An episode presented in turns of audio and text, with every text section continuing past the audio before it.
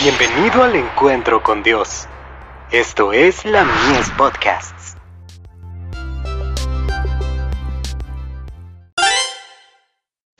Hijos e hijas de Dios.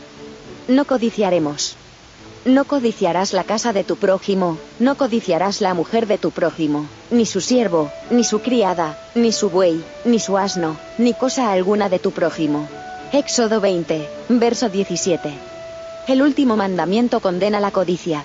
Todo deseo egoísta, toda manifestación de desconformidad, todo acto de astucia, toda complacencia egoísta, obra para fortalecer y desarrollar el carácter que destruirá la semejanza de Cristo en el instrumento humano, y cerrará los portales de la ciudad de Dios frente a él. Carta 15.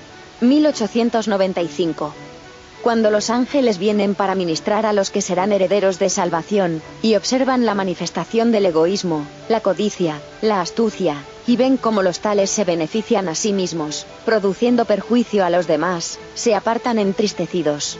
De ninguna otra forma puede ser glorificado mejor el Señor, y la verdad honrada en mayor manera, que cuando los incrédulos ven que la verdad ha producido una obra grande, y buena en la vida de los hombres naturalmente codiciosos y mezquinos.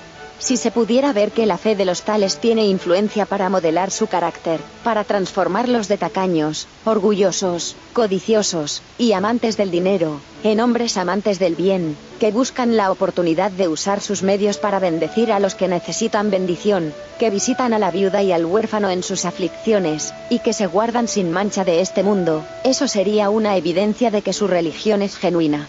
Los que profesan estar velando y esperando la aparición de su Señor, no debieran dañar su profesión de fe haciendo trampas en su trato con sus semejantes, ni tratando de quedarse con el último centavo. Tales frutos no crecen en el árbol cristiano.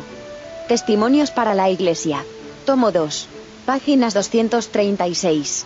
A la 239.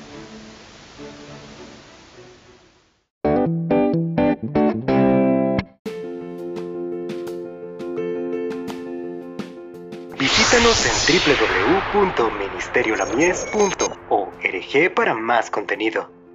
Dios te bendiga.